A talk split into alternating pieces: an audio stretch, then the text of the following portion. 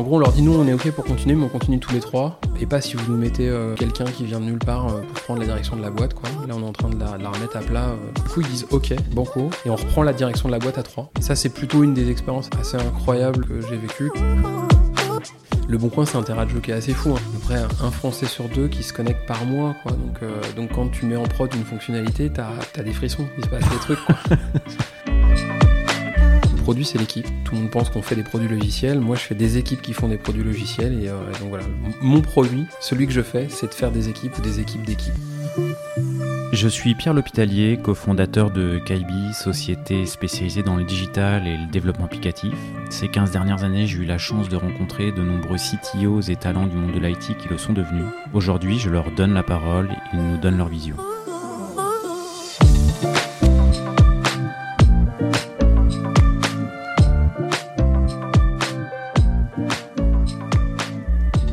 Bien, euh, aujourd'hui, je suis en compagnie de Hervé Lourdin, qui est le CTO de, de Batch. Euh, bah, merci Hervé d'avoir accepté l'invitation. C'est moi qui te remercie, Pierre.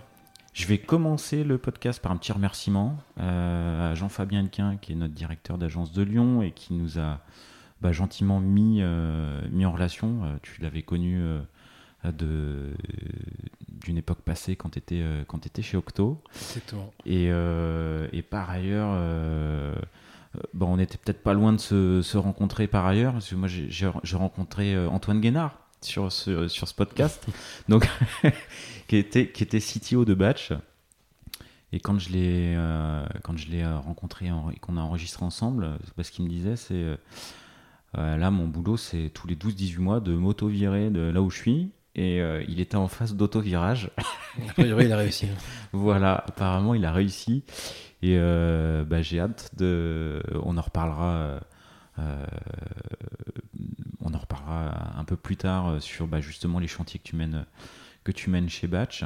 Et pour information, je sais pas si je t'avais dit, mais il m'avait conseillé suite à suite à son enregistrement, il m'a dit tu devrais essayer d'enregistrer avec Sacha Morard et Hervé Lourdin.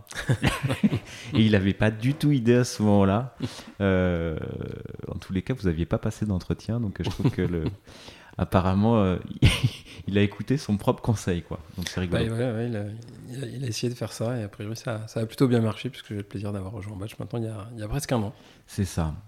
Eh ben écoute, merci, euh, merci d'être là. Et Peut-être avant de parler de, de Batch et, euh, et des chantiers que tu mènes depuis un an, est-ce que euh, bah, tu peux te présenter euh, rapidement, voilà, puis revenir sur quelques temps forts, euh, tournants, euh, périodes qui, ont marqué ta carrière Bah, avec plaisir. Je m'appelle Hervé Lourdin. Je, travaille dans, la tech depuis, quelques années maintenant. Plus, de, plus de 20 ans, ça commence à, à dater. et donc, ça veut dire plein d'histoires et de cicatrices de guerre sur, la- sur, sur le corps, euh, probablement. Euh, Et visuellement, ça ne se voit pas. Ça va pour l'instant. ni ouais. les cicatrices, euh, ni, ni les 20 ans. On essaie de tout planquer. Euh, non, mais plutôt une chouette, une chouette histoire. Moi, j'ai j'ai fait partie de. J'ai eu une énorme chance avec tous mes, mes, mes potes d'enfance. C'est que moi, j'ai su très très tôt que je voulais bosser dans, dans l'informatique. Pour une raison pas très très claire, pour être honnête, mais la rencontre avec l'objet informatique a été euh, tout de suite très forte et j'ai eu très envie de bosser là-dedans. Donc, euh, à l'époque, on ne sait pas vraiment. euh, ce qu'on va faire plus tard, quoi. Tous mes copains cherchaient un peu. Moi, je dis, bah, moi, c'est fait, je sais. Et, donc, je me suis jeté un peu très, très rapidement dans le sujet après le bac. et j'ai choisi plutôt des formations assez professionnalisantes. Donc, ça m'a permis d'essayer pas mal de métiers dans l'informatique. J'ai commencé ma carrière plutôt dans le hardware, chez Sun Microsystems, euh, à faire des archis euh, de, de haute dispo et de storage distribué. Et euh, c'était plutôt dans un, dans un volet assez avant-vente et assez rapidement, j'ai eu envie de retrouver un petit peu le goût du, du software, qui était ma formation d'ingénieur euh, initiale, on va dire. Et, je me suis essayé du coup à faire des missions dans l'écosystème des, des ESN, autrefois appelés CS2I. Et, euh, et, euh, après avoir passé quelques années euh, à faire des missions euh, et des forfaits un peu transpirants, pour être, politiquement correct. T'as eu des forfaits transpirants? Ouais, ouais, des forfaits un peu durs, quoi. Des trucs où on a des timings un peu serrés et, et on n'est pas toujours super fier de, de, la qualité de ce qui en ressort, pour être honnête. Et ça m'a beaucoup travaillé. Et puis un copain un jour m'a dit Viens avec moi, là, il y, y, a une boîte dans laquelle tu devrais un peu te retrouver au niveau des valeurs. Je l'ai rejoint il y a quelques années, ça s'appelle Octo Technologies. Et, et, du coup, je les ai rejoints en 2005. Et, euh, et j'y suis resté euh, plus de 10 ans. Je, je, vais juste revenir sur la partie forfait. Du, du ouais. coup, euh, ça t'a vacciné? C'est quelque chose que tu. tu non, dis, pas, ce qui m'a vacciné, c'est. Enfin, c'est pas tant que ça m'a vacciné, c'est que ça a permis de, de, de, de valider que c'est un jeu de dupe et qu'il faut trouver d'autres façons de l'aborder, en fait. et que le facteur nominal, enfin, la, la, la la seule condition de succès d'un forfait, c'est euh, d'instaurer une relation de confiance avec la personne avec qui on le fait, parce que sinon, euh, c'est un. C'est un grand jeu de je te tiens, tu me tiens pas la barbichette. Et, euh, par, le, et, par, le, contrat, voilà, et par et, la petite ligne qui dit que euh, on a bien spécifié le, le machin. quoi. C'est ça, parce que quelques années plus tard, on aura trouvé des façons un petit peu plus élégantes de faire des forfaits. Euh, mais mais c'est toujours extrêmement fragile, notamment quand la relation n'a jamais existé si c'est vraiment le début d'une nouvelle relation entre, un client et, euh, son fournisseur, euh, ben, globalement, le contrat a une espèce de défiance par défaut. Donc, euh, donc il faut, faut très vite ben, montrer que c'est pas du flanc et qu'il se passe quelque chose de, qui mérite la confiance mutuelle. C'est la qualité qui est a priori le. Je pense que c'est la qualité. Qui, qui est sacrifiée non, qui peut être sacrifié Alors, le, oui. le, plus vite Oui, je pense que dans, quand, quand, on démarre mal, ce qui va être sacrifié, c'est la qualité, euh, probablement. Ce qui est, à mon avis, euh, bah, la plus grosse des erreurs, puisque euh, comme la seule condition de succès, je pense, d'un forfait, c'est la relation de confiance entre la personne qui, qui, emprunte vos services et celui qui les rend. Euh, si la qualité et la, marge de manœuvre, en fait, à un moment donné, on se prend le boomerang en pleine figure, quoi puisque bah, la confiance sera évidemment trahie, euh, parce que personne n'a envie d'avoir un, mauvais ouvrage devant lui ou quelque chose qui, qui est rempli de bugs. Non, la conclusion, mais je, fais un fast-forward sur, sur le reste de, de, mon expérience, c'est euh, la qualité n'est pas un sujet de négociation, et il faut toujours mieux négocier euh, le périmètre euh, que la date. Quoi. Ok, et toi du coup tu fais plutôt euh, avec des équipes en interne ou avec de la régie plutôt qu'avec du forfait quoi? Ouais, alors je, je, je pense qu'il y a des cas intéressants dans lesquels le forfait peut, peut, peut, peut se creuser. Il s'avère que depuis que j'ai traversé le miroir du, du, conseil euh, vers euh, un job de CTO, j'ai plutôt euh, fait par moi-même, fait appel à très très peu de, de, de prestations ou alors du, du, renfort ponctuel, le temps de faire du recrutement dans ce fabuleux marché euh, si simple, mais, euh, mais pas d'externalisation de, pas de forfait non, je n'ai pas, pas eu besoin de faire appel ouais, à ça. Ok, ok, ok. Bon, je t'ai coupé, tu en étais à un, un, de tes tournants euh, chez Octo. Quoi. Ouais, tournant, tournant important, après avoir passé quelques années à faire, euh, à faire des, des projets euh, dans, le monde du service. Euh, j'ai eu la, chance de croiser euh, euh, Octo qui a, du coup m'a recruté et c'était plutôt un grand, grand virage pour moi parce qu'une des premières fois je croisais une, société de service qui avait envie d'aller d'être en plein accord avec ses valeurs euh, c'était un peu euh, surprenant euh, quand j'y suis entré parce que j'ai rencontré des gens avec un niveau d'expertise assez, euh, assez violent. Et euh, je me suis même dit, mais je sais pas si je vais rester, je sais pas si moi je vais avoir un truc à leur apporter au début, quoi. Et c'était quelle personne dont t'ont mis une claque quoi en arrivant? Oh, C'est difficile à dire, il y a vraiment énormément de personnes. Hein. Je, je, si je donne des noms, je vais en oublier fatalement, quoi. Mais euh, non, les, les, les fondateurs, euh, certains consultants qui avaient des gros niveaux d'expertise. En fait, pour être vraiment très très clair, juste tout le monde, quoi. C'est-à-dire que parce que le, le, pari de cette boîte était de faire du conseil euh, sans pipeau et en faisant. Donc du coup, il y avait des gens qui étaient des, des, des faiseurs euh, invétérés et qui avaient un gros niveau d'expertise. Et euh, plus tard, je, je, enfin, je, je, réaliserai, je conscientiserai le fait que ce qui fait que ça marche, c'est que euh, tout le monde apporte quelque chose que l'autre ne sait pas forcément faire, et ça crée un, un, équilibre fort où tout le monde apprend des trucs avec chacun et partage. Donc euh, non, non, un gros gros niveau euh, qui fait que du coup, il faut trouver un peu sa place dans l'édifice, ce qui est plutôt sain, même si le début est un peu, un, un peu chaotique, quoi, où on a envie de savoir comment on va aider. Et moi, j'avais un parcours un peu étrange, c'est que j'ai plutôt toujours été un généraliste qu'un euh, expert. Donc quand on en est plutôt au début de sa carrière, c'est pas, pas ouf comme position. Parce que c'est l'expertise souvent qui fait qu'on prend, prend un peu de confiance. Moi, tout m'intéressait, mais j'étais pas une brute sur un sujet plus particulier qu'un autre. Quoi. Et, euh, et, du coup, tu as eu ce petit sentiment de difficile de trouver sa place. Ouais, ouais, je, je savais pas trop en fait. Et, euh, et puis, bon, bah, de fil en aiguille, euh, le, moi je suis rentré en tant qu'architecte de, de système d'information, donc du conseil sur de, plutôt des boîtes de très grosse taille ou sur des boîtes qui faisaient de la fusion-acquisition. Et là, on s'aperçoit que du coup, c'est pas tout à fait la même expertise qu'on cherche, quelque chose justement plutôt en largeur, pour essayer de voir un petit peu comment les choses s'interconnectent les unes aux autres. Euh, et là, j'ai découvert que ce, vernis euh, général que j'avais sur un peu tous les sujets de la tech euh, était plutôt à mon avantage dans cette situation-là. Et puis, bah, pas à pas, j'ai trouvé, un peu ma, mes marques. Et le vrai gros virage, c'est quelques années plus tard, je rencontre euh, deux personnes euh, qui, ont un peu été des grands instigateurs de l'agile chez Octo, en la personne de Emmanuel Gaillot et Christophe Thibault, qui, qui ont pratiqué à l'époque ces méthodos qu'on appelait plutôt Scrum ou surtout XP à l'époque. et, en vrai, c'était proposer de faire de l'extrême programming chez nos clients, en fait, on le disait pas parce qu'on on passait pour des punks, quoi. C'était, euh, c'était, pas possible, un truc où, euh, je sais pas, enfin, il y avait les, pratiques étaient pas prêtes à, ça. On était encore dans un monde où le, le, cycle en V et euh, les specs techniques ultra détaillés étaient le, credo, quoi.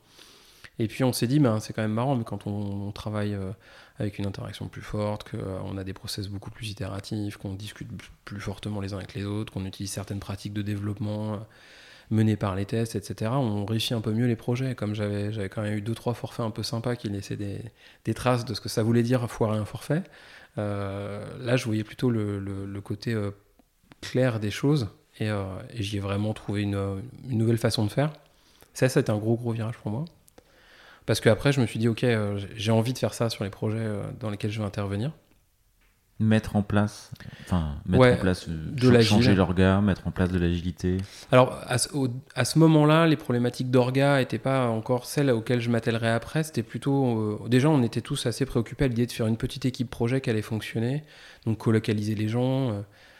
J'imagine que tu as connu ça, mais c'est ces endroits où tu, vois, il y a le building avec euh, les cols blancs et le building avec les cols bleus. Quoi, tu vois, la maîtrise d'ouvrage est un endroit, euh, le business en est encore à un autre, et puis euh, un peu dans une cave un peu obscure, il y a les techs qui font un logiciel, et nous on disait, bah oui, mais en fait, il faut qu'on se mette tous ensemble, sinon on n'y arrivera pas, il faut qu'on se parle. Et donc, ouais, j'ai voulu vivre ces moments-là, qui étaient plutôt très très chouettes. Et je l'ai répété plusieurs fois sur des projets, c'était plutôt en succès. tout le monde voyait que ça marchait mieux quand on faisait ça on réussissait à mettre de côté ce mauvais débat sur le forfait en fonction de si on jouait dans des terres où on avait justement un climat de confiance ou pas. Et puis, euh, et puis de fil en aiguille, moi, ce qui, m'obsédait pas mal, c'était de démontrer que euh, finalement, cette, cette, approche euh, de faire du logiciel, c'était pas, pas quelque chose réservé à des projets de 5-6 personnes. C'était quelque chose qu'on pouvait faire avec plus de monde sur des plus gros projets. Donc j'ai, cherché des projets plus gros tu as cherché Ouais, j'y ai contribué, ouais. On, était assez, assez en connexion directe avec le, le, business, en fait. On, à un certain niveau de, de, seniorité, on, on, allait en, en clientèle. T'allais chercher Ouais, ouais prospection, c'est un peut-être un mot fort, mais ouais, j'en ai fait tout seul. C'est pas vraiment vraiment le truc qui m'éclate, mais de faire des appels dans le dur, euh, ça c'est plutôt euh, vraiment les, les, commerciaux qui le faisaient. Mais par contre, on allait régulièrement ensemble pitcher les, la façon dont on a travaillé et les typologies de projets. Ouais, des, avant-ventes quoi. Ouais, des avant-ventes et euh, et on a toujours été assez connecté avec le business parce qu'on savait que c'était là où en fait, ben, on on pouvait choisir de faire un projet qui allait nous plaire versus celui euh, dont on hériterait mais qui nous plairait pas. Et comme euh, la boîte a toujours été très focalisée sur ça, euh, quand tu as envie de diriger des missions, tu, vas en avant-vente et tu, les orientes dans la direction qui fait que ça sera une, mission dans laquelle toi et tous les collaborateurs qui vont monter vont s'éclater. Donc ben, de fil en aiguille, j'ai pu attaquer des projets sympas jusqu'à un qui est assez marquant pour moi, qui est en 2009. Je, fais un audit chez un client qui était en train d'essayer de sortir une nouvelle fonction, enfin un nouveau produit chez lui dans le monde des, euh, des, euh, des buralistes et vendeurs de, de presse euh, et qui, qui s'apprêtait à sortir une nouvelle version de produit, mais qui avait pas mal de symptômes qui lui laissaient penser que ça allait pas se faire tout de suite. et quand il m'a dit alors, enfin, vous pensez qu'on va réussir à sortir à peu près on time parce que les, les vendeurs attendaient la nouvelle version du produit? La chaîne de production du produit précédent s'était arrêtée, donc ils vivaient sur les stocks et ça allait bientôt euh, faire mal, quoi. Et euh, bah ça, ça fait partie des moments un peu particuliers du conseil. C'est, c'est- ben, on a dû le regarder dans les yeux en disant Hmm, Ça, ça va pas le faire. non, ouais. ça va pas être tout de suite en fait. Et, euh, ça va pas être tout de suite, c'est très très loin, il y avait plein de problèmes. En fait, ils avaient fait un saut dans le vide qui était assez vertigineux, le, mobiliser euh, pas loin de 80 personnes avec euh, de l'offshore sur trois pays, enfin quatre avec la France. C'était euh, un, un grand grand saut. Ils avaient jamais fait de web euh, et de distribuer, euh, ils avaient jamais fait de- d'agile dans ces proportions-là. Dans les faits, il n'y a pas grand monde qu'on avait fait à l'époque. Et euh, donc du coup, ben, il nous a dit euh, voilà, euh, est-ce que tu voudrais pas mettre en œuvre les recommandations que vous nous avez faites, quoi? Et prendre le job de CTO de, de transition. J'ai dit attends, je réfléchis parce que c'était un peu un peu vertigineux. Puis je dis ok, on y va quoi. Et à l'époque, j'avais Donc là, tu as fait les précos ouais et ensuite tu as pris le, Ouais. la casquette. euh, ouais de, de CTO. C'était la première Ouais. fois que je la prenais. Euh, Le gars m'a dit là, on a un gros virage à opérer. L'ancien CTO est parti. Euh, Ah, bah tu vois, c'est la question que j'allais te poser. euh, ouais. Il était parti ou Non, ça l'a fait partir Globalement, la somme des, des signaux avant-coureurs que ça se passait très très très mal ont fait que gl- globalement il est parti. Quoi. Et, euh, et- donc ils ils allaient recruter un nouveau CTO pour aller exécuter tout ça. Et en fait, moi je m'attendais pas forcément à ça, mais ils m'ont dit bon ben, le temps que, euh, est-ce que tu peux, tu peux roll out les, euh, les, les que vous nous faites? De toute façon, on pense que vous avez fait le bon diagnostic, donc euh, maintenant, est-ce que vous êtes capable de le faire quoi? Et, on a dit oui. J'ai monté une équipe de, personnes chez Octo. On a, été dans chaque pays, former les gens, les faire réaliser les problèmes auxquels ils étaient confrontés, et puis, et puis commencer à, à redélivrer, quoi, parce que la machine était à l'arrêt. On mettait trois semaines à builder une version. Trois semaines pour builder une version. Euh, Comme ça, là, ça sonne un peu long. hein. Ouais, c'est un peu long. ouais. C'est très très très long. Et euh, donc, ben, on a, on a vraiment remis un peu à plat toutes les pratiques. C'était quoi les pratiques où il y avait des écueils? Enfin, les. Ouais, Il y en a une première qui, est, euh, qui, est- qui pourrait paraître assez contre-intuitive, mais euh, enfin, je remets deux secondes ma casquette de consultant, mais quand on commence à faire de l'itératif, souvent le réflexe c'est de se dire que vu qu'on n'est pas très très fort, on va faire des itérations plus longues, parce, que, parce que si c'est très court, euh, probablement qu'on va pas y arriver. Quoi. Et eux, ils faisaient euh, des itérations de 4 semaines, je crois, donc un mois, et, euh, et chaque équipe euh, ne, suivait pas le même rythme d'itération. Ça veut dire quoi? Ça veut dire qu'il n'y avait aucun rituel synchronisé entre les différentes équipes. Donc pour se coordonner quand il y avait des dépendances, c'était l'enfer. Et ça veut aussi dire que les, les personnes qui s'occupaient de gérer les projets, concrètement, euh, vu qu'il y avait, je crois, trois très grosses équipes euh, qui, faisaient ces itérations en parallèle, ben, en fait, euh, trois semaines par mois, ils étaient dans une salle fermée à discuter avec des gens à l'autre bout du pays pour euh, faire de la planif. Euh, donc je les voyais pas, concrètement. Et, euh, donc voilà, le premier learning, c'est euh, pas, pas de grosses itérations, parce qu'en fait, ça dilue euh, les boucles d'apprentissage. En fait, si on découvre qu'on a fait une erreur euh, pendant le mois, ben, en fait, euh, il passera au Tu moins deux, voire trois ouais. mois avant de, de pouvoir injecter la- l'amélioration dessus. Quoi. Donc il vaut mieux itérer très court pour apprendre très vite et réagir très vite, même si on n'est pas super, comment dire, expert dans la matière. Au contraire, on, on veut se tromper vite et apprendre vite et réagir vite. Et la deuxième, c'est, euh, je, suis intimement convaincu qu'il faut synchroniser toutes les équipes sur le même rythme. Il faut qu'il y ait une cadence qui soit battue, une même pulsation, pour que euh, les points de rencontre soient plus euh, évidents quand il y a des interdépendances entre les équipes et, qu'on puisse réagir comme ça. Et donc ça, c'était la, une des premières choses qu'on a fait qui a beaucoup changé la donne. Et puis après, on a plutôt remis les choses à plat, une intégration continue, un repo, euh, de la qualité, des tests automatisés, enfin un certain nombre de choses qui nous ont permis déjà de pouvoir construire le logiciel euh, régulièrement. Et puis ensuite, après, de commencer à innover. Et là, on a fait... euh, quand on est dans une situation critique, on a du coup des leviers qu'on n'a jamais habituellement. Et là, ben, quand j'ai dit OK, par quoi on commence, ils m'ont dit je sais pas, t'en penses quoi? Et ben on a été voir les, vendeurs, puis on a dit OK, c'est quoi les prochains contrats qui vont être en renouvellement? Ils veulent quoi comme fonctionnalité ces gens-là? Ben voilà, c'est celle-là par laquelle on va commencer. Et on a priorisé vraiment par de la business value euh, en monnaie sonnante et trébuchante, quoi. C'est-à-dire, c'est quand les prochains contrats en renouvellement C'est du concret, quoi. Ouais, c'était extrêmement concret, très. Puis bon, bah voilà. Enfin, en plus, c'était assez marrant parce que c'était euh, et dématérialisé et très matériel puisqu'on parle d'une caisse enregistreuse, quoi. Donc euh, maintenant, quand je vais dans un dans, dans un dans un tabac ou dans une maison de la presse, je, je regarde toujours l'objet avec euh, des yeux un peu différents parce que je le reconnais ou je sais comment il est fait. Et, euh, et donc ouais, ouais, c'est des cycles un peu un peu un peu différents. C'est très très concret, quoi, comme métier. C'est assez marrant. Et je, je rebondis parce que là, pour le coup, c'est également contre-intuitif, mais c'est pas la première fois que je l'entends. Euh, tu nous dis, euh, euh, quand on est en situation de crise, on a plus de levier que quand on n'est pas en situation de crise. C'est quelque chose que tu as retrouvé. euh, Ah oui. Ouais, toujours. Ah oui, bien sûr. Ben, en fait, euh, alors il y a pas mal de gars qui l'ont qui l'ont théorisé, hein, mais le, le sens de l'urgence, c'est celui qui fait que euh, on résiste moins au changement parce qu'en fait, on sait que le changement est une question de survie à ce moment-là. En fait, s'il y a une crise, euh, une vraie crise, c'est-à-dire celle où euh, l'avenir de la boîte ou d'un produit euh, en dépend. Ouais, si tu changes pas, euh, t'es mort, quoi. Exactement. Donc en fait, euh, plus tu as une, une near-death experience face à toi, euh, plus il faut que tu choisisses, quoi. Et là, on parlait un petit peu de ça concrètement. On parlait quand même de, de force de vente qui avait possiblement n'aurait pas, pas eu de produit à vendre, quoi. Donc, euh, donc du coup, on, devait choisir. Et, euh, là, il n'y a plus personne qui est très hésitant, en fait. On se dit, bah ok, il faut y aller, il faut être pragmatique, il faut qu'on avance. Et puis, on peut pas mettre euh, des mois et des mois à décider. En fait, il faut décider vite et maintenant. Donc ça, c'est... Ouais, c'est des situations qui sont bien évidemment désagréables parce qu'elles ont un caractère dramatique, mais en termes de euh, projet, de, de, de changement, elles sont plutôt euh, bénéfiques parce que euh, bah, on y va. On y va et les gens, les gens y vont. Et euh, pareil, tu sens une euh, mobilisation des équipes plus intense euh, naturellement en situation de crise? Ouais, dans ce projet euh, particulièrement, quoi. Tout le monde, tout le monde comprenait que là, il y avait un gros, gros problème et qu'il fallait que ça change. Et euh, euh, une fois qu'on a partagé vraiment l'intégralité du problème avec tout le monde, euh, zéro problème de mobilisation, quoi. Et à la limite, ceux qui avaient des doutes euh, sont, sont partis. Mais ceux qui avaient vraiment envie d'y aller parce qu'il y avait une aventure à faire et qui se disaient que de toute façon, ben, la seule façon de, de résoudre ce problème, c'est d'y aller maintenant et de le faire, ça donne des gens extrêmement mobilisés. J'ai vécu ça euh, sur mes aventures ultérieures chez Vite Dressing. Euh, dès lors on est dans une situation de crise, les gens se serrent les coudes euh, et deviennent extrêmement mobilisés. Quoi. Chez Vide Dressing, c'était. euh, bah, du coup, euh, bah, ça fait un pont. Ouais, ouais, allons-y.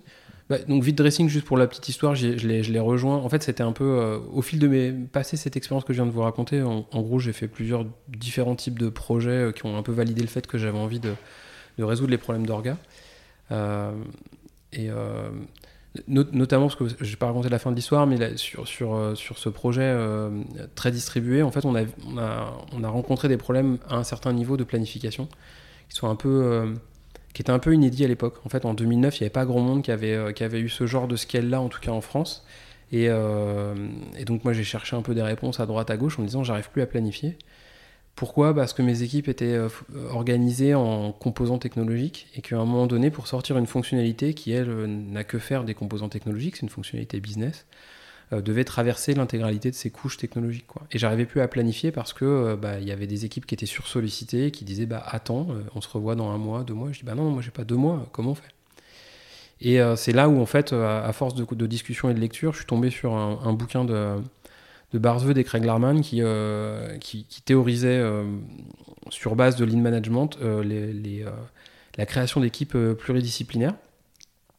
euh, qu'on appellera plus tard des feature teams quoi. Et un plus tard. Ouais, bien plus tard. Enfin, en fait, non, pas bien plus tard. C'est juste que ça a été connu plus tard. Mais les feature teams, c'est eux qui ont un peu coin le terme. euh, et euh, il y a un papier que je- dont je vous conseille la lecture qui s'appelle Feature Team Primer, qui a été écrit par eux. Ils étaient en train d'écrire leurs deux gros bouquins, où ils en avaient sorti un, je crois. Et euh, ouais, il y avait juste pas de, pas de littérature sur le sujet à l'époque, à part ce, papier-là. Et quand je lis le papier, je dis, mais c'est exactement le problème que je rencontre. Euh, je raconte ça aux équipes et aux, tech leads qui étaient avec moi. Je dis, je pense qu'il faut qu'on essaye. Ils me disent, ok, on y va. Et euh, on a retourné le plateau. C'est en, en, je pense, littéralement moins d'un mois. On a pris tous les plateaux qui étaient euh, .NETistes, T'étais Javaistes, t'étais dans une near-death expérience là ah ouais, ouais, bah, on était en plein dedans. C'était euh, c'était Ok. le fameux projet et on a, on est, il y avait un Non, à, à ce moment-là, là, Ah oui, oui, bah, on s'a- on- en fait, c'était affreux. On, a, on avait beaucoup de gens, beaucoup de prestations aussi, et on n'arrivait pas à leur donner le boulot qui était le plus important. Donc, euh, donc du coup, on était, on était un peu. euh, stuck avec beaucoup de force vive, mais un peu l'incapacité à planifier les choses qu'on allait faire. Et donc du coup, on a redistribué complètement les compétences en faisant trois grands pôles orientés sur vraiment le métier de la presse et du tabac. Et, mais avec à chaque fois des compétences de, chaque stack technologique. Donc en fait, ce qu'on connaît aujourd'hui classiquement sous le nom de feature team, de squad, crew, whatever, enfin ce qu'on peut entendre. Et, Spotify n'avait pas sorti ses jolies vidéos à ce moment-là, quoi. Et donc, donc, vraiment, moi je conseille rudement la lecture de ces deux bouquins de, de Larman et Veud qu'on fait un, framework qui s'appelle Less aujourd'hui. Je pense qu'il y a moins de trucs sympas à en apprendre, mais les deux premiers sont très fondateurs et moi ça m'a éclairé, quoi. Donc 2010, euh, je fais ça euh, avec, euh, avec des, des, gens brillants et qui n'ont pas peur parce qu'on on, était dans. Il y avait. voilà, il n'y avait pas d'autre choix. Et, et, ça a plutôt marché. C'était trop cool. On a vraiment réussi à faire un truc très chouette. C'était très galvanisant aussi pour les équipes qui y sont passées. Parce que tu n'es pas en situation de crise là. Euh, euh, si tu vas, j'imagine, ça freine des cas de fer. Tu as le responsable de l'équipe de test qui a l'impression de pas euh, perdre son équipe. Le responsable des PO, c'est pareil. Enfin, j'imagine quoi. Hein, ouais, ben, enfin, clairement, ça aurait pas marché s'il n'y avait pas eu ce moment qui galvanise tout le monde parce qu'il fallait, il fallait le faire. Et en plus, j'avais pas de j'avais pas de référence auquel me raccrocher pour pouvoir dire regardez eux ils l'ont fait ça a bien marché quoi il n'y avait pas autant de littérature ni de retour d'expérience, donc euh, on allait jouer les apprentis sorciers, mais euh, comme en fait il fallait le faire, on l'a fait, et ça a plutôt marché quoi. Et bref, donc passé ce moment-là, j'ai eu envie d'essayer de le refaire dans d'autres endroits, et euh, soit c'est des endroits qui étaient très sinistrés, avec des grosses crises, soit des pure players. Donc du coup j'ai continué à le faire avec plutôt des pure players en, rencontrant et travaillant avec des boîtes comme Mythic, Viadeo, et, et de fil en aiguille, bah, j'ai voulu traverser le miroir, je me suis dit bon je c'est cool, mais euh, j'ai plus envie d'être celui qui chuchote euh, à l'oreille des décideurs et j'ai envie d'être celui qui assume la décision et qui l'amène jusqu'au bout. Et c'est ce qui m'amène à dix ans plus tard à quitter euh, Octo. Et, ah ouais, t'as quand même fait dix ans de conseils avant de. Ouais, c'est une grande page d'histoire. J'ai fait plein d'autres choses. On a monté une boîte en interne dans laquelle on s'est un peu appliqué nos propres principes de très lean startup, mais en entrepreneuriat. On a, on a fait beaucoup, beaucoup, beaucoup de métiers chez, chez Octo. Euh, et, j'en suis sorti en me disant maintenant j'ai envie de faire un CTO euh, pour un pure player, parce que c'est là où je pourrais réellement déployer mes convictions et puis, et puis assumer euh, mes conneries. et, je suis allé chez Dressing, donc marketplace de seconde main de mode, en 2015. Avec ce mandat de, bah, de passer à l'échelle, le, le, marché de la seconde main commençait vraiment à prendre son essor en France. Il y, avait, euh, il y avait un concurrent qui était né presque au même moment euh, que Dressing qui s'appelle Vestiaire Collectif, qui a connu une, une, histoire et qui connaît toujours une histoire un, petit peu plus géniale, pour être très honnête. Euh, et donc, ouais, j'ai traversé le miroir à ce moment-là et hum, super aventure, assez inédite pour moi, puisque je venais plutôt pour faire du scale. Et quand j'ai ouvert le capot, après les avoir rejoints, en fait, on s'est regardé avec la, directrice produit fraîchement nommée, et puis on s'est dit, mais là, euh, là, on va pas scaler, quoi. Il y avait, euh, il y avait vraiment une, dette technique d'un niveau euh, assez, assez, inégalé qui fait qu'on n'arrivait juste plus à sortir de fonctionnalités. Et, donc, du coup, on a dû remettre tout à plat pour pouvoir continuer à avancer.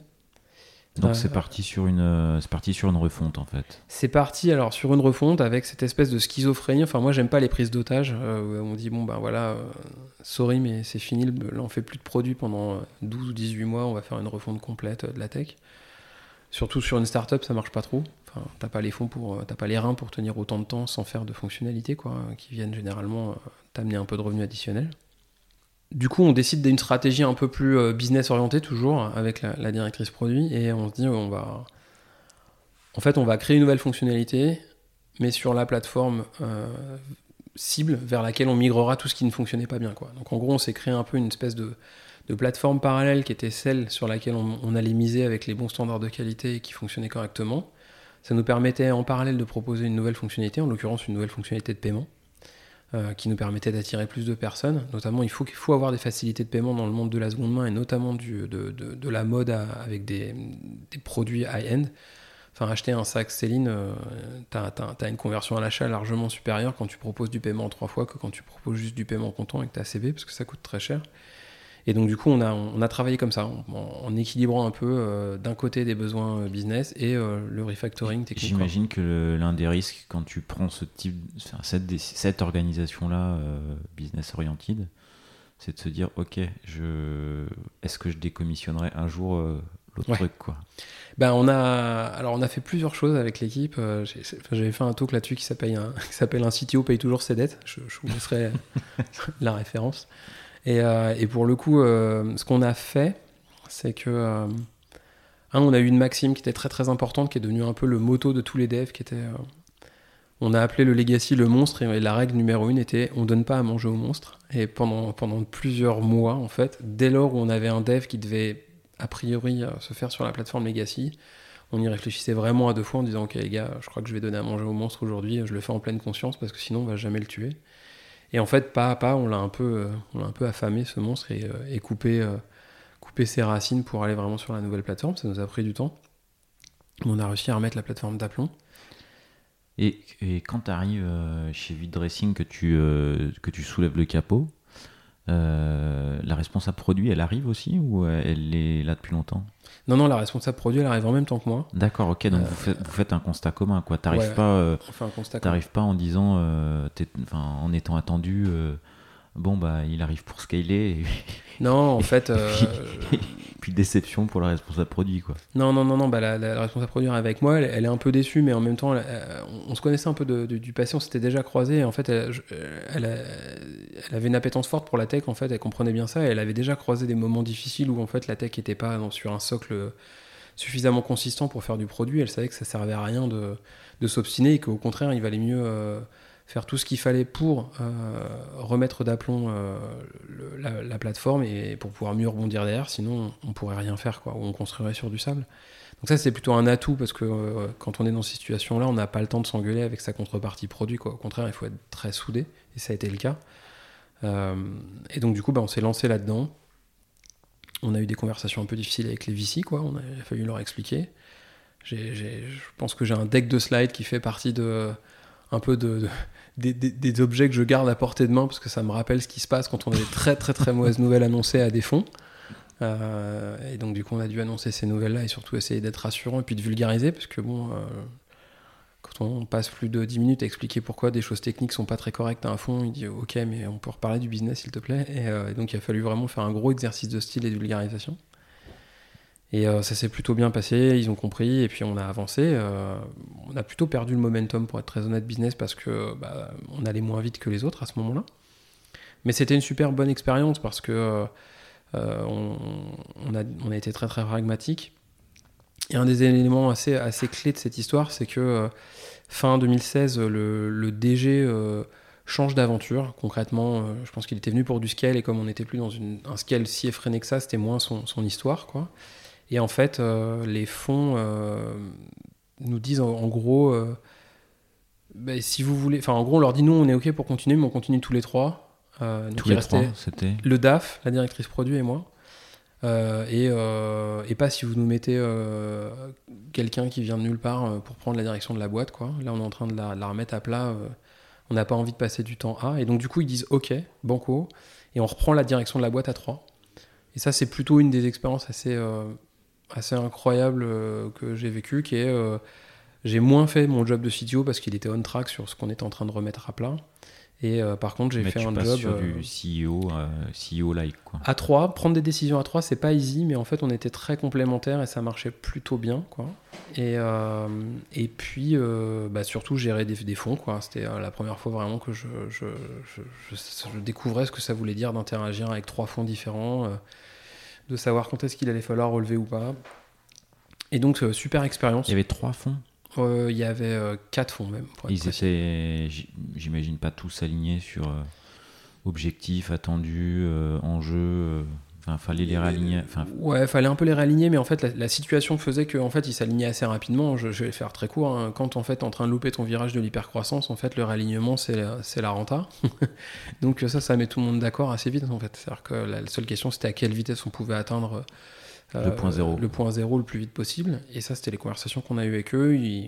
je pense qu'on a eu euh, six mois, on a dû acheter un peu euh, la confiance du, des fonds pour leur montrer qu'en fait, cette codirection à trois, elle faisait du sens. Et, ça a marché. On a beaucoup, beaucoup transpiré, quoi. Et, et, de fil en aiguille, on s'est retrouvé quelques années plus tard à bah, aller chercher de l'argent pour faire une nouvelle levée. Et, en cours d'exercice de, levée, en fait, on, ouvre la porte éventuellement à, une acquisition. Et c'est là où en fait on a rencontré Le Bon Coin, qui a donc acquis Vite Dressing en 2018. Et euh, probablement l'exercice le plus euh, difficile que j'ai eu à faire de ma carrière de CTO, qui est de vendre une boîte. Euh, mais c'était super, super enrichissant. Quoi. Et je rejoins. Qu'est-ce qui est dur là, du coup? Qu'est-ce qui est dur? Alors, déjà, la journée, tu fais CTO, la nuit, tu fais je vends la boîte. et bah, énormément de choses. Un, la learning curve en tant que telle, quoi. T'es pas formé à, à ça. C'est-à-dire que comprendre euh, tous les, rouages euh, d'impact d'actionnariat, d'une table de capi, euh, de, savoir comment on va aller faire un audit. en l'occurrence, l'audit tech et produit, c'était plutôt easy parce que j'avais mon passé de consultant qui, qui, me rattrapait. J'avais déjà préparé des gens à ce genre d'audit où je les avais menés moi, donc je, comprenais les mécaniques. Par contre, les audits financiers, euh, sociaux, legal, ça c'était autre chose que je découvrais et on le faisait tous les trois en même temps. Ah ouais, c'était pas le, DAF ou la DAF qui. Il, y euh, avait du, il y avait du boulot pour tout le monde, donc, euh, donc on s'y mettait ensemble et, et voilà, on l'a fait en tant que trois co-dirigeants. on, a, on, a, on a affronté la tâche, quoi. Donc ça, plus bah, faire un roadshow. quand tu l'as jamais fait, bah, tu es en train de l'apprendre à tes dépens. Tu, tu, découvres un peu les rapports de force. C'est hyper différent de faire un roadshow quand tu peux bomber le torse en disant j'ai des, des résultats incroyables et, euh, et, et, d'autres situations où tes résultats sont ok mais, mais pas si fou que ça quoi. Donc euh, c'est un autre c'est un autre rapport de force on va dire. Donc ça je l'ai appris quoi et c'était vraiment vraiment chouette. Et l'histoire se solde plutôt bien puisque euh, on est racheté par le Bon Coin. Et nous d'ailleurs je l'ai pas dit mais on n'était on est, pas fondateur de Vid Dressing donc on n'a pas un rapport euh, aussi. Euh, il n'y a pas d'affect, quoi. il y, en a un, mais, mais, mais il n'est pas, il est pas pareil, quoi. On est plus froid, en fait, dans nos, dans, dans, nos rapports. Euh, par contre, j'imagine que tu bosses à la revente de la boîte, mais dans la revente de la boîte, probablement, à horizon 12-18 mois derrière, ton poste il saute, quoi, ou pas? Ouais, alors en fait. c'est des choses qui se discutent, du coup, quand tu le. Ouais, ouais, c'est des choses que, dont tu parles assez vite, en fait. Mais euh, le rationnel de rachat du Bon Coin, il est, hyper sain en fait. C'est-à-dire que euh, nous, on fait une place de marché euh, dans le monde de la mode. Et donc, c'est ce qu'on appelle du C2C, du customer to customer, avec une problématique qui est j'ai un vendeur qui a un bien, l'acheteur l'achète, et il fait transiter son argent sur la place de marché, et la place de marché agit comme un tiers de confiance. Et en fait, nous, très rapidement, on a construit bah, ce qu'aujourd'hui tout le monde connaît, mais back en 2014, 2015, 2016, c'était pas si trivial que ça. On fait un, porte-monnaie en fait qui en fait retient euh, l'argent déposé par l'acheteur. Et euh, une fois que le, vendeur a envoyé le produit à l'acheteur et que l'acheteur dit bah, c'est bon, il est conforme à ce que je voulais, je relâche l'argent au vendeur. Et donc toute cette dynamique transactionnelle de place de marché, là où avant le Bon Coin faisait globalement de la mise en relation et après te disait débrouille-toi pour faire avec l'argent. quoi. le Bon Coin commençait à vouloir proposer des paiements en ligne pour faciliter ça. Et en fait, quand ils ont vu euh, ils ont dit bah, Ok, vous, vous savez comment ça marche. Ok, il y, a le segment de la mode, c'est un point. Mais le vrai truc que vous savez faire, c'est du transactionnel et nous, on est en train de le faire. Et, vous savez le faire à tous les niveaux des métiers. Vous savez faire du support client, vous connaissez les emmerdes que vous allez avoir avec, euh, en, customer care. vous avez déjà géré ça, vous savez le faire d'un point de vue produit et tech. En fait, c'est ça qu'on veut acheter. Et donc, en fait, c'est pour ça que l'histoire est géniale. En fait, c'est l'intégralité des collaborateurs qui arrivent avec leur savoir-faire et qui rejoignent les équipes du Bon Coin. Culture fit plutôt évident. Euh, et on, est rentré dans les équipes. Et moi, euh, ben, euh, quelques mois plus tard, en fait, je, m'occupais de la, d'un groupement d'équipes de, dans le monde du transactionnel. Donc en gros, faire ça, mais au bon coin. Et la bonne nouvelle, c'est que la première mission qu'on a eue quand on est arrivé au bon coin avec les équipes tech, c'était d'ajouter une fonctionnalité qui était la livraison via Mondial Relais qu'on avait développé chez Vidressing depuis un bout de temps.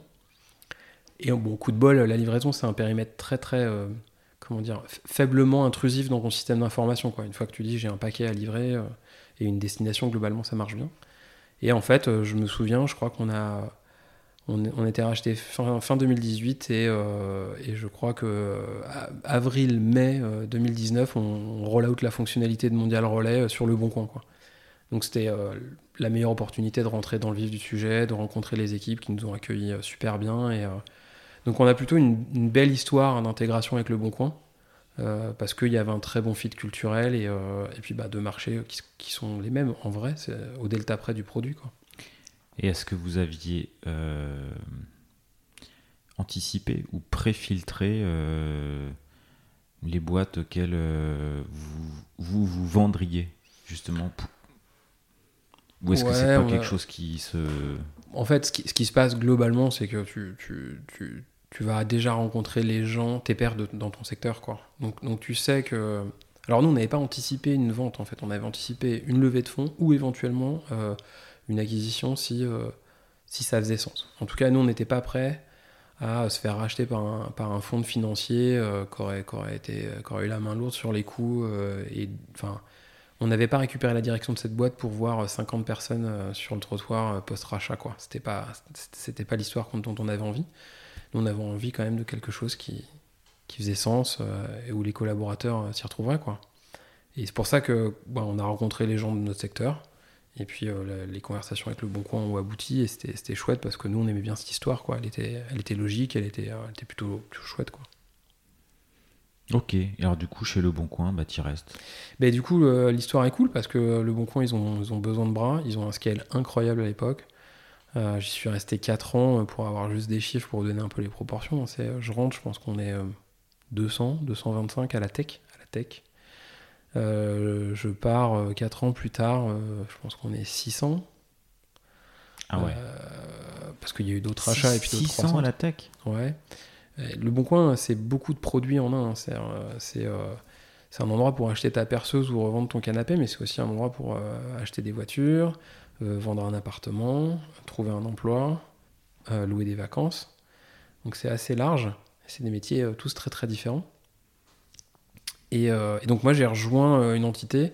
J'ai pris la, direction d'une tribe. Donc une tribe c'est un regroupement de, bah, de feature team. Donc eux, ils avaient déjà fait leur, virée en feature team. Euh, euh, et il y en avait déjà beaucoup, puisque je pense qu'il y en avait une vingtaine.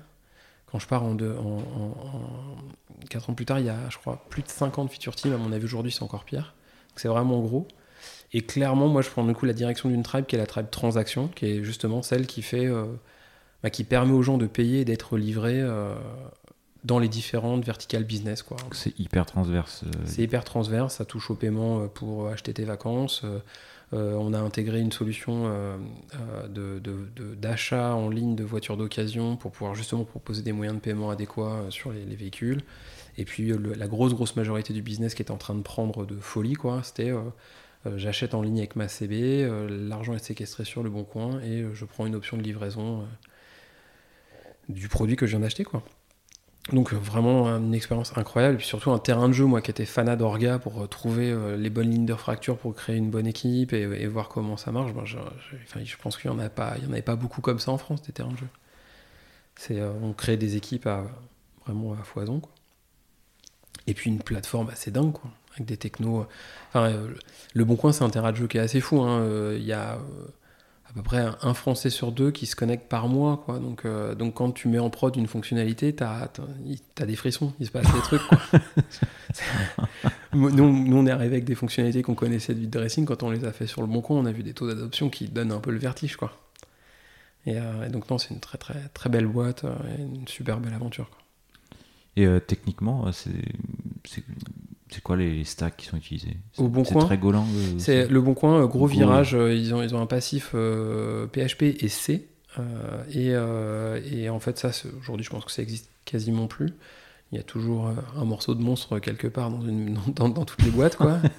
Mais non, non, Golang, du Postgre, du Kafka, euh, et voilà, enfin, et du React en front, et, et, euh, et, de l'iOS et de l'Android, évidemment, pour les applications mobiles que, que, tu peux avoir sur ton téléphone. Quoi. Donc, euh, non, une stack plutôt moderne, et avec des défis assez, assez incroyables, quoi, sur des animations d'équipe, coordonner une centaine de développeurs Go. c'est drôle, quoi. Il y, a plein de, il y a plein de choses à faire. Quoi. Tu ouais, là, là tu as eu du, des sujets de scale, du coup. Ouais, ouais des sujets de scale, d'archi, de formation, de management c'est un cas d'école euh, de, scale, de scale up euh, le bon coin quoi. Des murs, des murs, des succès, des. Euh, ouais, des murs, des succès. les, les succès, franchement, c'est la boîte à elle-même, quoi. En elle-même, c'est il y a une raison d'être, un produit dont tout le monde est un peu fier. Moi, la petite anecdote, c'est que j'ai jamais réussi à expliquer mon métier quand je faisais du conseil. Quand j'ai pris la direction de vide dressing, euh, c'était beaucoup plus easy quoi de raconter mon métier. Et quand j'ai rejoint le Bon Coin, j'ai arrêté de dire pour qui je bossais très rapidement parce que tout le monde voulait me dire bon écoute il faudrait que je t'en parle. Mais j'ai eu un problème avec l'application et c'était l'enfer. Mes week-ends étaient infernaux quoi. Je causais avec des potes qui me disaient ah c'est toi le, la livraison, il faut que je t'en parle. en fait, tout le monde utilise le produit sur lequel tu bosses, donc euh, donc c'est incroyable quoi. Mais euh, ça rend fier, quoi. Et les équipes euh, très très fières. Les difficultés, euh, ben, des difficultés de scale-up, quoi. C'est-à-dire que les ambitions de croissance sont incroyables. Euh, et du coup, t'embauches, t'embauches, t'embauches, tu crées des équipes. il faut trouver, faut trouver effectivement des gens à recruter, mais, mais surtout après, faut, faut redoubler d'inventivité pour que tout le monde apprenne, ingère la culture et, surtout le, la, tech, quoi, pour pouvoir créer, créer des équipes performantes. Et le, vrai défi sur lequel je me suis beaucoup, euh, sur j'ai beaucoup bossé et, j'ai échoué euh, en certains points, c'est euh, créer de nouvelles équipes, c'est bien, mais en fait, dans notre métier, on peut pas se retrouver à 10 mains à écrire sur la même feuille du, livre. Quoi. En gros, il faut être capable de se distribuer le boulot et de le paralléliser, et c'est, pas une mince affaire.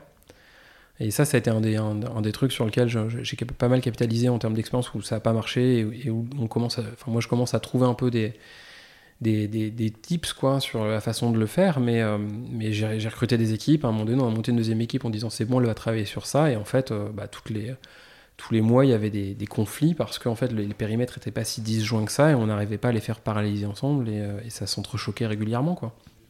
Et quand tu fais du scale de cette force-là, en fait, c'est tout le temps que ça arrive. Ça tout le temps, à moins d'avoir vraiment des produits extrêmement différents. Mais quand en fait ton objectif c'est d'aller plus vite sur une code base que tu as commencé à écrire à 5, 10, 15, 20, 50, 100, ben en fait quand on rajoute, à un moment donné, euh, ça marche pas. Il faut les coordonner, il faut découper euh, à outrance. faut éviter ouais, tout ce qui est overlapping à fond. quoi. C'est ça. Et donc du coup là, gros gros travail de fond avec toutes les équipes pour toujours essayer d'identifier euh, les lignes de fracture euh, architecturales et de voir si elles sont corrélées aux lignes de fracture fonctionnelles. Si c'est le cas, alors c'est cool parce qu'on a, on peut déléguer une mission à quelqu'un, ça marche bien, les gens vont pas, mais c'est rarement le cas. Donc en fait, ce qu'il faut, c'est que tu essaies de shooter à un endroit où c'est à peu près ok. Euh, et après, alors il y a des gens qui ont théorisé ça. Hein, je vous invite à lire, à lire beaucoup Team Topology et ce qui, a, ce qui a été créé autour de ça. et, ça fait un peu gros mot, mais la manœuvre de Conway inversée, c'est-à-dire l'idée de dire ok, je vais faire je sais que créer des équipes a un impact sur la façon dont je conçois le logiciel. Et ben là, je vais pas le subir, je vais le provoquer, c'est-à-dire que je vais le faire à un endroit où, j'ai un overlap entre deux équipes, mais si je fais deux équipes disjointes, elles vont progressivement influencer l'architecture du code qu'elles manipulent pour en faire deux zones complètement disjointes.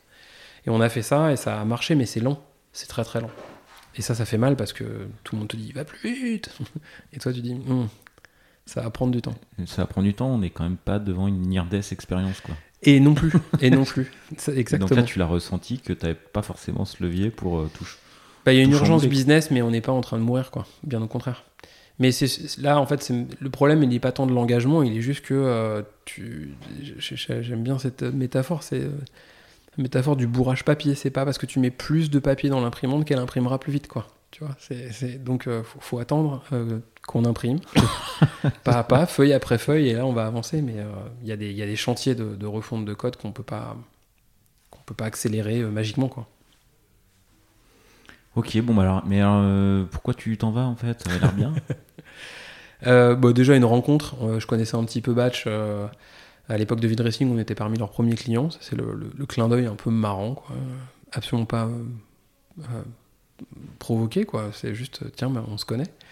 Et euh, un jour, euh, un peu envie de me dire que euh, j'aimerais bien retrouver un peu ce thrill entrepreneurial de vide dressing, une équipe où tout le monde a un peu les mains, les mains dans le cambouis. Alors pour le coup, j'avais les mains dans le cambouis chez, chez Le Bon Coin, mais, mais envie de retrouver une taille plus petite, plus entrepreneuriale.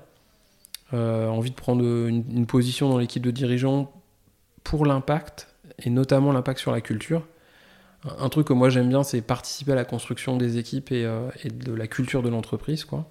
Et au Bon Coin, elle était très installée, et elle était géniale d'ailleurs. mais j'avais un peu envie de pouvoir moi aussi m'y atteler, quoi, l'air de rien. Insuffler quelque chose. Exactement. Et en fait, Batch est en train de vivre un point, un peu un tipping point de, sa, de son aventure. On en a parlé avec, avec Antoine et Simon, et j'ai rencontré l'équipe de dirigeants. Et ça m'a bien plu, quoi. Donc, tu cherchais, avant de chercher du plus petite équipe, tu cherchais à avoir plus d'impact au niveau, euh, au niveau enfin, culturel. Quoi. Ouais, c'est ça, parce que de l'impact, en fait, j'en avais un au bon coin, c'est pas le, pas le sujet. La tribe, c'était 70-80 personnes euh, quand on était à, fond. Euh, t'as beaucoup d'impact et t'as surtout une capacité à faire assez inédite quoi. et puis là je parle que de ma tribe, mais la tribe elle, est connectée à d'autres tribes, donc t'as une espèce de d'intelligence collective assez géniale au bon coin avec un, un niveau d'entraide fort. Et j'avais plus envie de pouvoir influer une position stratégique ou et puis euh, peut-être ouais je, pense vraiment retrouver cette euh, envie d'impact avec une petite équipe euh, de direction c'est, assez difficile à verbaliser pour être très honnête parce que j'ai pas prémédité mon départ du bon coin. C'est plutôt un échange de conversation qui m'a dit tiens je crois que j'aimerais bien retrouver ce, ce move, là et l'aventure que me proposait Batch était plutôt chouette quoi. J'avais le sentiment que j'allais amener quelque chose que elle traversait une phase que je connaissais en termes de, changement d'orga. Et euh, donc je, me voyais bien aider. Et en même temps, euh, la boîte venait de faire une levée, euh, elle a laissé attaquer un gros nouveau challenge qui, m'intéressait bien. Quoi. Bah, tu, parlais justement de t'arriver à un moment de, changement d'orga. Bon, je, fais une petite aparté, hein, mais comme j'ai reçu Antoine Guénard sur, sur, le podcast, euh, bah, j'invite euh, éventuellement les auditeurs à, aller écouter ce. On va pas trop revenir sur, sur cette période-là, mais euh, on va plutôt pas, parler de ta période à toi, mais c'est vrai que Batch qui, qui, qui naît d'un pivot parce que App Gratis se pète la gueule du jour au lendemain parce qu'il y a un gars qui a décidé aux États-Unis de le virer de l'App Store. Ton produit est mort du jour au lendemain. Euh, c'est une boîte, euh, enfin Batch, c'est donc le pivot euh, d'Abratis après cette aventure qui a une intensité dramatique assez incroyable. Donc c'est une boîte qui est un peu le, phénix, quoi, on va dire. Et, Simon ou Antoine ont, abondamment raconté cette histoire que je trouve plutôt passionnante.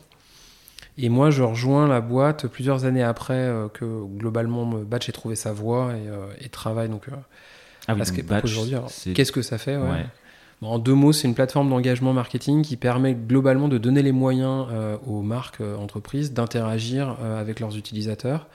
L'idée, c'est vraiment de leur donner un maximum de pouvoir pour interagir au mieux de manière la plus intelligente. Nous, on s'est construit sur le canal des notifications, des push notifications sur les applications mobiles. Aujourd'hui, on ne fait pas que ça, on fait push notif, des notifications dites in-app, donc qui prennent le dessus lors de l'usage du téléphone pour donner des informations à son utilisateur, des push web. Et puis, euh, ben, à l'occasion de, mon, enfin, de cette levée, euh, j'arrive pour euh, accompagner le changement de, un virage un peu structurant dans la boîte, qui est de dire maintenant on va plus faire que ces fameuses push notifications, on va amener un nouveau canal qui est celui du mail. Et en vrai, le vrai virage, c'est pas tant le mail que de dire maintenant, au lieu de considérer juste une application mobile et d'interagir avec une application installée sur un téléphone, on va considérer la personne qui l'utilise et euh, essayer de travailler euh, à lui envoyer euh, des messages sur le canal le plus pertinent à un instant donné. Donc en gros, choisir au milieu des notifications et du mail maintenant comment je vais informer, échanger avec mon utilisateur. Donc voilà, on fait une plateforme d'engagement. Et moi, donc, je rejoins Batch pour faire ce gros virage de l'omnicanal et de la, vision client unifiée, on va dire. Du coup, là, tu, tu travailles sur, sur, quoi? Sur des briques un peu euh, intelligence artificielle, euh, data, pour euh, savoir prédire à quel moment et comment il vaut mieux notifier Ouais, alors ça, c'est, ça c'est, une des possibilités. Ouais. Pour l'instant, on utilise assez peu l'intelligence artificielle, essentiellement plutôt... alors c'est un gros mot assez large, hein, l'intelligence artificielle, mais on utilise un petit peu de méthodes de machine learning pour faire des segments plutôt intelligents, quoi, ou pour accompagner dans, l'identification de segments d'utilisateurs euh, nos, responsables de campagne marketing, euh, qui sont en fait nos clients utilisateurs premiers. Euh, on est plutôt en train de faire un... Nos enjeux ne sont pas forcément sur l'IA, nos enjeux sont sur le scale. Parce qu'en fait, quand on envoie une notification, il faut qu'elle arrive immédiatement après l'avoir décidé. Enfin, t'annonces pas trois heures après tout le monde qu'il y a eu un but en finale de Coupe du Monde. Ça fait des ordres. Euh, et euh, Mais tu sais que des fois, vous êtes... c'est chiant de les avoir trop vite. ah oui. T'es, euh, enfin, je sais pas. des fois, il y a- le match est gagné, mais tu enfin, es en décalage pour raison X ou Y sur ton téléphone Ah oui, oui. ou quoi. Bon, Oui, il vaut mieux pas regarder son téléphone si t'es pas sûr Sur- d'être en real time. ouais. C'est pénible, ça, des fois. Ouais, je comprends, mais ça va continuer parce que j'ai pas l'intention de prendre du retard sur les envois de notifs. Mais ça, c'est vrai gros enjeu de batch, quoi. C'est euh, c'est, euh, envoyer euh, rapidement, euh, c'est le minimum, et puis proposer en fait une plateforme pour ingérer un maximum de données qui permet globalement de donner aux, aux- gens qui font des marketing, enfin des campagnes marketing, la possibilité de choisir les segments les plus, les plus, les plus idéaux par rapport à la com qu'ils veulent faire, quoi. Donc ça, notre métier, c'est vraiment d'aider euh, d'aider à communiquer de la manière la plus efficace euh, à ces destinations-là. Et le challenge qu'on a aujourd'hui, c'est euh, retourner le modèle de données pour qu'il soit centré sur les- la vue utilisateur. En gros, être capable de dire... Alors qu'aujourd'hui, il est centré sur quoi? En fait, historiquement parlant, notre vue était centrée sur ce qu'on appelle l'install ID, c'est-à-dire l'identifiant de l'application qui est installée sur un device. Donc, euh, il s'avère qu'on pouvait savoir que tu t'appelais Pierre si, euh, enfin, si le, client décide de remonter cette information parce qu'il veut faire, je sais pas, un message à tous les Pierres, par, exemple. Mais, sinon, le vrai identifiant, c'était euh, quelles interactions tu as eues sur ton application mobile. Ce que nous, on cherche à faire aujourd'hui, ce qu'on propose maintenant aujourd'hui, c'est de dire l'utilisateur Pierre, il se trouve qu'il a trois devices euh, avec les applications XY qui sont dessus pour, le, pour, le, pour la marque donnée, hein, bien évidemment. Euh, c'est complètement étanche, tu ne peux pas savoir. Les échos ne peuvent pas savoir que le parisien, enfin, c'est pas la même chose, quoi. Et, euh, et, donc, euh, en, gros, ça te permet d'avoir une vue très très claire des différents événements et de pouvoir déclencher des interactions intéressantes. Le cas d'école, très simple, quand on essaie d'expliquer, c'est le panier abandonné. Tu viens de mettre quelque chose sur ton téléphone dans un panier, tu n'as pas acheté. Euh, mais peut-être que quand tu vas te reconnecter sur ta tablette le soir, parce que le soir tu vas plutôt utiliser ta tablette, on t'enverra une petite notif en disant Hé Pierre, t'as un truc dans ton panier, ça te dirait pas euh, de l'acheter? Et ben ça te permet d'avoir une vision unifiée, centrée sur l'utilisateur, cross-device, cross-channel. Quoi. Ça arrive beaucoup, ça? Ouais, tout le temps. Ok. Un acte d'achat, il commence à un endroit et finit à un autre. Dans l'e-commerce, en tout cas, très fort, ouais. Euh, en pourcent... enfin, vous savez le, le chiffrer, ça, en pourcentage? Non, je sais. Alors, je, je saurais pas te dire parce que les, les- les cas d'usage peuvent varier vraiment au niveau des différents secteurs. Mais oui, euh, les, les- enfin, c'est très courant d'avoir ce, ce genre de, de journey d'utilisateur euh, cross-device, euh, cross-canal, ouais. Ouais, puis tu vas me dire, si c'est ne serait-ce que 2%, euh, c'est déjà énorme, quoi. Ah oui, bien sûr. Et, euh, et- et donc, amener le mail comme étant un dernier levier pour dire j'ai commencé à échanger avec toi par une notif, mais je finirai peut-être par un mail, c'est important. Quoi. Voilà, donc ça, c'est le challenge avec lequel je rejoins Batch. Et euh, du coup, euh, organiser les équipes un peu différemment, puisqu'il y avait déjà eu ces lots euh, de changements au gré de la croissance de la boîte. Mais la boîte était encore organisée en stack technique. Et finalement, c'est c'est ce- c'est super bien pour démarrer une aventure, parce que généralement, ça crée des, fondations technologiques assez fortes.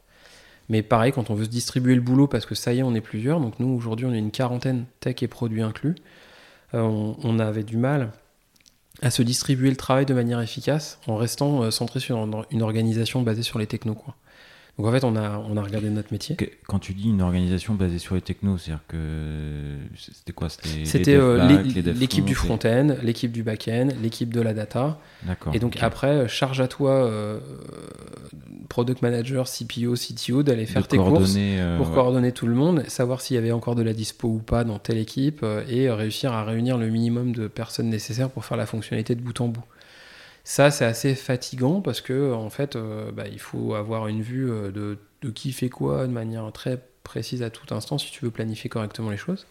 Donc là, tu resilotes euh, par- plutôt par feature, quoi. Exactement. Et donc, du coup, on n'a on n'a pas, on n'a pas fait un truc incroyable. On a juste regardé le métier de batch. On a regardé les composants de batch pour essayer de trouver ces fameuses lignes de fracture les plus élégantes, on va dire, et autonomes. Et on a créé 5 équipes, 5 squads. Chez batch, on appelle ça des squads. Euh, trois product squads qui sont focalisés sur le, vraiment le métier que, connaissent nos, utilisateurs, à savoir une équipe qui euh, ingère les données et crée la vue de profil, une équipe euh, focalisée sur le, moteur d'orchestration et de segmentation, donc comment j'orchestre mes communications et je segmente, et enfin une dernière qui s'occupe des, canaux, donc qui envoie les messages et fournit aussi des outils de composition de ces messages, donc soit une composition WYSIWYG d'un d'une push notif ou d'un email. Et les deux autres, en fait, sont des plateformes qui viennent vraiment être en soutien, qui gèrent l'infra. Parce que chez Batch, on a une particularité, c'est qu'on opère nous-mêmes nos serveurs, on n'est pas sur un cloud public. Donc on n'utilise ni Amazon ni, ni GCP. on, on, est chez des hébergeurs qui proposent du bare metal et on, fait, on gère nous-mêmes notre plateforme. Quoi. Ah, c'est pas commun ça hein. Non, ça, ça, ça, vient avec son lot de contraintes, mais en même temps, ça, ça apporte une belle promesse à nos clients qui est euh, celle d'être maître de leurs données et euh, la souveraineté de données pour, pour certains acteurs, c'est très important. C'est pas toujours super euh, easy de se dire que quand on est dans le retail, on va aller stocker ces données sur AWS qui est pas loin d'être ton concurrent et, de se dire que si tu ficelles pas bien ton contrat tes données pourraient être consultées par, euh, par quelqu'un aux États-Unis qui déciderait que c'est vraiment crucial de savoir ce qui se passe sur ta, sur ta data. Quoi. Et euh, pour m'update, les chiffres étaient déjà dingues il y a un an euh, en termes de. Ah, de volume? Ouais, de volume, c'était fou. les grands chiffres que je peux un peu donner. alors, cette année, on pense qu'on va franchir le trillion de, de, de, de notifications. Donc, ça envoie beaucoup. Et, sur une année? Sur une année, ouais.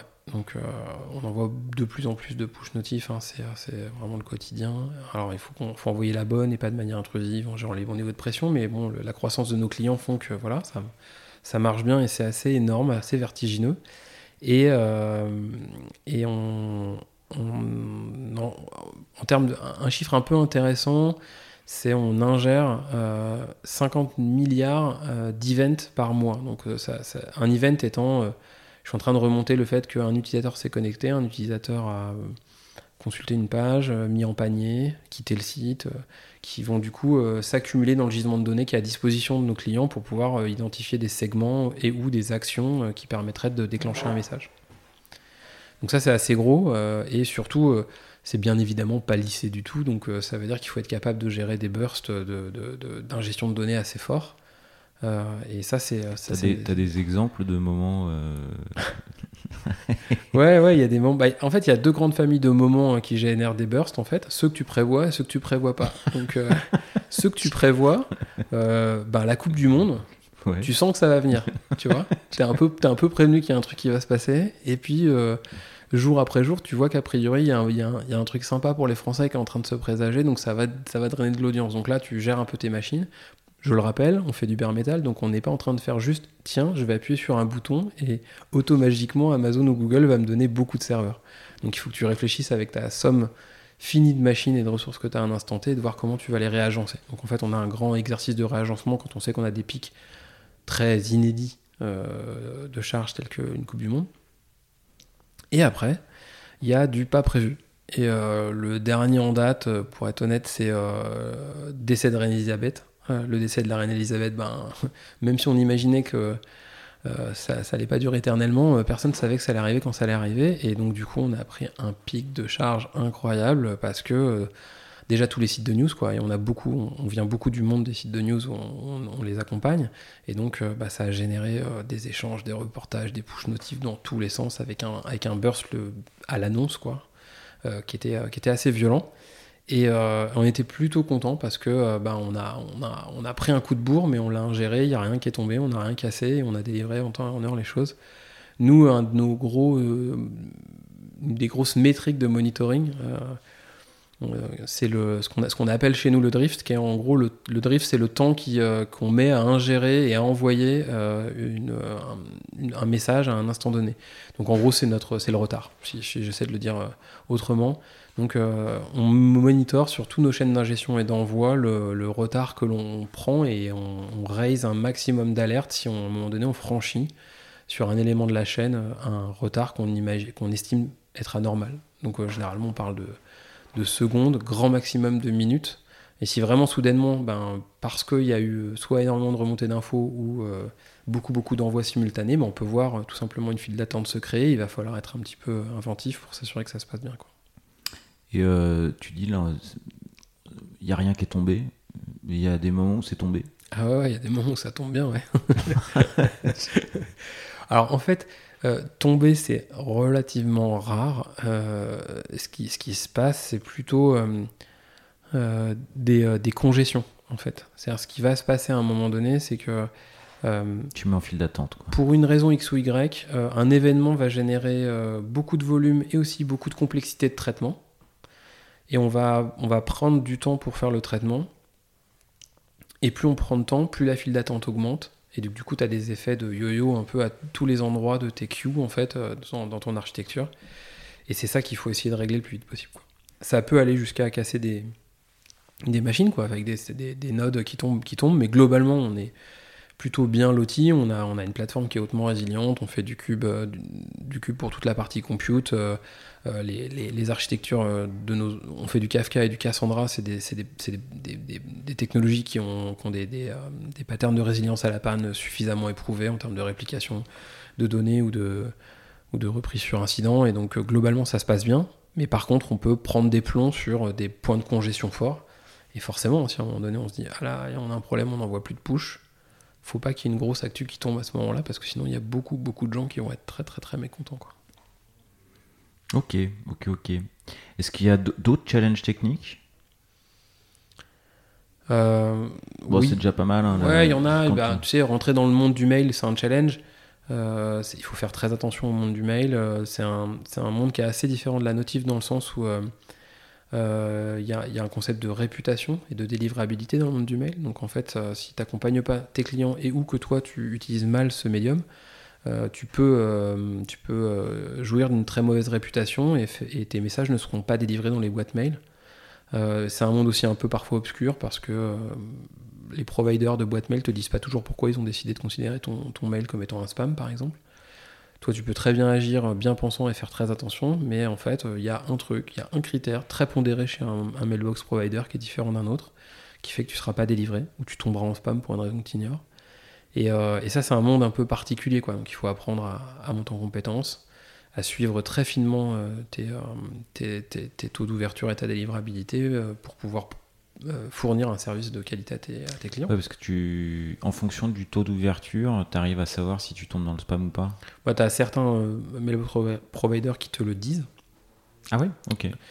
Et qui te disent, bah oui, il y a un taux de spam. Donc là, tu le sais, il y a des erreurs qui sont plus ou moins cryptiques ou plus ou moins claires. Et puis certains ne te le disent pas. Certains ont des comportements différents. Ils vont mettre du temps à accepter que tu envoies tous tes mails. Donc, il y a, un certain nombre de. Chaque mailbox provider a un peu ses stratégies de protection de ses utilisateurs. Hein. tout ça part d'un très bon sentiment.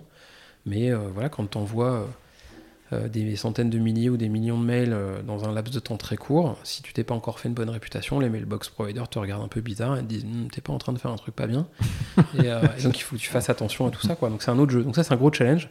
Et euh, bah, ça fait depuis euh, la fin de l'année dernière euh, qu'on commence à envoyer des mails, donc ça y est, on commence à. Vous commencez à avoir les problèmes et, à trouver des solutions. Et à trouver des solutions et ça commence à, mieux se passer, quoi. Mais c'est aussi bah, passionnant de rentrer dans ce nouveau terrain de jeu. Et surtout d'être un petit David au milieu des Goliaths qui sont installés depuis très très longtemps dans, dans, le, dans, dans le, jeu du mail, quoi. Parce que autant dans la notif, on est plutôt pure player des, des early days, mais. Tu penses à auquel Mailchimp, Neolan enfin Alors bah Neolan, euh, ils n'existent plus, mais euh, enfin Neolan c'est Adobe, donc, euh, donc oui, donc oui, Adobe. Je, suis, je suis dépassé. Non, bah, au contraire, c'est une super fierté. Hein. Quand même Neolan, c'est la solution qui a été rachetée par Adobe et qui est un des énormes clients, enfin des fournisseurs de mail dans le monde, quoi. En gros, les deux, les deux Goliath, c'est beaucoup, enfin Adobe Campaign et, et Salesforce. Euh, qui sont des gros, gros, gros acteurs. Et puis bah, nous, on arrive avec notre culture mobile un petit peu plus euh, agile euh, que ces, ces, grands, grands Goliaths. Et on, rentre dans le mail, donc on y va progressivement et on pense qu'il y, y, a de la place pour tout le monde. Et si on fait bien notre boulot, il y a des acteurs en Europe qui seront très contents et qui le sont déjà de travailler avec nous. Quoi. Ok, bah écoute, ça fait pas mal de challenges mhm. pour les mois et peut-être années à venir. Ouais, j'ai l'impression. et bah, tu viendras peut-être nous, raconter dans deux ou trois ans euh, euh, comment ça s'est passé. Avec plaisir. Euh, et avant ça, bah, je, te propose de, bah, de passer aux dernières questions du podcast que tu connais, en fait, je, pense. Hein. Que, je, connais. Ouais. Est-ce que, est-ce que tu as un proverbe qui t'accompagne? Ouais, j'ai un proverbe assez simple parce que je le répète régulièrement. Je, j'ai mis longtemps à essayer de trouver qui avait dit ça, c'est pas très très clair. Euh, ça n'est pas de moi, mais je me la suis approprié volontiers, qui est euh, le produit, c'est l'équipe. Donc, euh, tout le monde pense qu'on fait des produits logiciels. Moi, je fais des équipes qui font des produits logiciels. Et, et donc voilà, mon produit, celui que je fais, c'est de faire des équipes ou des équipes d'équipes. Donc le produit, c'est l'équipe. Ok. Est-ce que tu as un surnom? Alors, pas particulièrement, sauf que professionnellement, oui. En fait, euh, chez, Octo, quand j'ai rejoint Octo, on, donne un numéro de badge et t'as un trigramme. Sauf que chez Octo, ce trigramme, il te poursuit assez longtemps. C'est un truc où, très vite, pour des raisons que j'ignore, en fait, euh, on finit par arrêter de t'appeler Hervé. Et moi, mon trigramme, c'était HLO. Et, euh, et donc, tout le monde m'appelait notamment le DG de la boîte qui, a contribué à ça, HLO, voilà. Et en fait, ça m'a rattrapé. Et donc il y a les gens qui parfois continuent de m'appeler comme ça, et quand je reviens à des endroits où les connexions auto sont plus prononcées que d'autres, on continue de m'appeler comme ça. Donc j'ai un surnom euh, qui est un peu euh, le, le malotru du bureau des légendes. Bah moi c'est Hlo, voilà, c'est mon histoire. ok. Euh, et, je crois que tu bah, en as revu des anciens de, Octo. Il n'y avait, avait pas les 25 ans d'Octo il n'y a pas longtemps? Ouais, ouais c'était assez incroyable. Euh, c'était un moment assez surprenant où euh, Octo a fêté ses 25 ans et a fait le, geste plutôt classe d'inviter un paquet d'anciens. et quand je dis un paquet, c'est beaucoup, quoi. je pense une, très très grosse centaine d'anciens de, se sont retrouvés. Et ouais, c'était assez fabuleux de voir un peu tout le monde que j'avais pas eu pour certains depuis très longtemps, et euh, à des jobs assez, assez incroyables, euh, de, voir des, belles, des beaux chemins de carrière euh, pour chacun, et puis de voir surtout qu'en fait, il y a cette espèce de magie qui opère encore, c'est la culture initiale. Déjà, personne t'appelle Hervé Personne m'appelle Hervé. Je pense que quelqu'un qui m'appelle Hervé dit Mais pourquoi tu fais ça C'est étrange. Tout le monde sait qu'il s'appelle Achelot. donc, effectivement, donc tu passes une soirée où on n'utilise pas ton prénom. Et euh, par contre, bah voilà, une, belle soirée ou qui, qui, est une belle démonstration de ce que c'est qu'une boîte avec une culture forte euh, qui traverse un peu, un peu les âges, quoi. Bon bah top. Est-ce que euh, est-ce que tu donnerais un titre à cet épisode? Je, je c'est pas très très clair pour moi. J'ai l'impression que j'avais eu envie de faire une mauvaise blague de geek en disant que le premier épisode raconté par Antoine, c'était euh, un nouvel espoir, quoi, euh, Star Wars. Donc est-ce que c'est l'Empire contre-attaque? Je ne sais pas. Mais euh, non, je, j'ai envie de répéter le produit c'est l'équipe parce que je pense que en fait euh, notre métier en tout cas de CTO c'est de faire des équipes qui font du software qui déchire et donc on n'a pas d'autres produits à construire qu'une belle équipe quoi. Donc tu retiendrais pas l'Empire contre-attaque? J'ai je sais pas, c'est un petit peu peur quand même parce que du coup je ne sais pas qui est l'Empire et ça me fait un peu peur. ok. Bon donc plutôt le produit c'est l'équipe. Le produit c'est l'équipe ouais. Ok. Est-ce qu'il y a une question que je t'ai pas posée que tu aimerais que je te pose? Non, j'ai l'impression que j'ai déjà dit beaucoup de choses, je crois pas. Ok, c'est, euh, on, a fait à peu près le tour, quoi. Ouais. Ok, et bah écoute, ça marche. Euh, et bah je te, bah, je te remercie d'avoir euh, d'avoir accepté l'invitation, d'être venu raconter l'épisode 2. et puis et puis bah à très bientôt. Ouais, merci beaucoup. Salut. Au revoir.